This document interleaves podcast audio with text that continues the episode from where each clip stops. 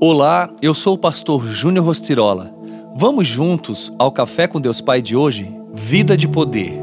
Pois a mensagem da cruz é loucura para os que estão perecendo, mas para nós que estamos sendo salvos é o poder de Deus. 1 Coríntios 1,18 O Evangelho de Jesus Cristo é muito mais do que uma proposta religiosa, é um estilo de vida. O Evangelho vai além da cruz vazia das ideias religiosas e das paredes de templos. O Evangelho é o poder de Deus estabelecido na vida daqueles que creem. Quando falamos de Evangelho, devemos compreender que crer é viver uma vida empoderada, cheia da presença de Deus, porque o Evangelho é a proclamação das boas novas de Deus.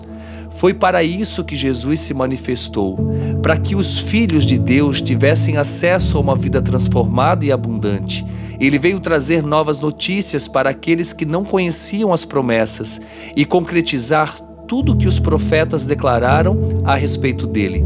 Por isso, Jesus diz que todos os que creem nele jamais perecem, mas têm a vida eterna.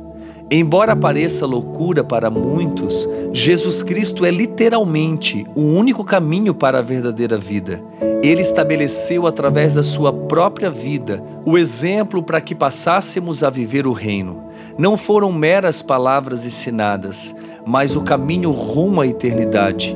Eu não sei qual é a sua realidade, mas tenho que lhe dizer que se você ainda não vive na plenitude de uma vida poderosa, é porque ainda não entregou sua vida totalmente a Jesus.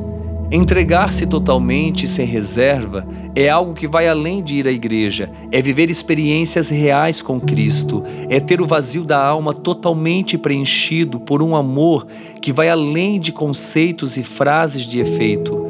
Como costumo dizer, quem tem Jesus não tem falta de nada.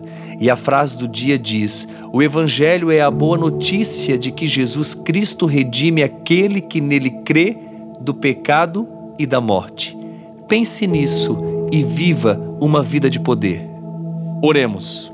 Pai, em nome de Jesus eu oro por esta vida neste exato momento independente aonde ela esteja, seja na sua casa, no seu carro, no seu trabalho, seja caminhando ou correndo, Senhor, eu oro para que ela viva uma vida de poder. Minha oração é para que todas as verdades espirituais descritas no Evangelho sejam realmente realidades na sua vida e que se cumpram integralmente a cada dia.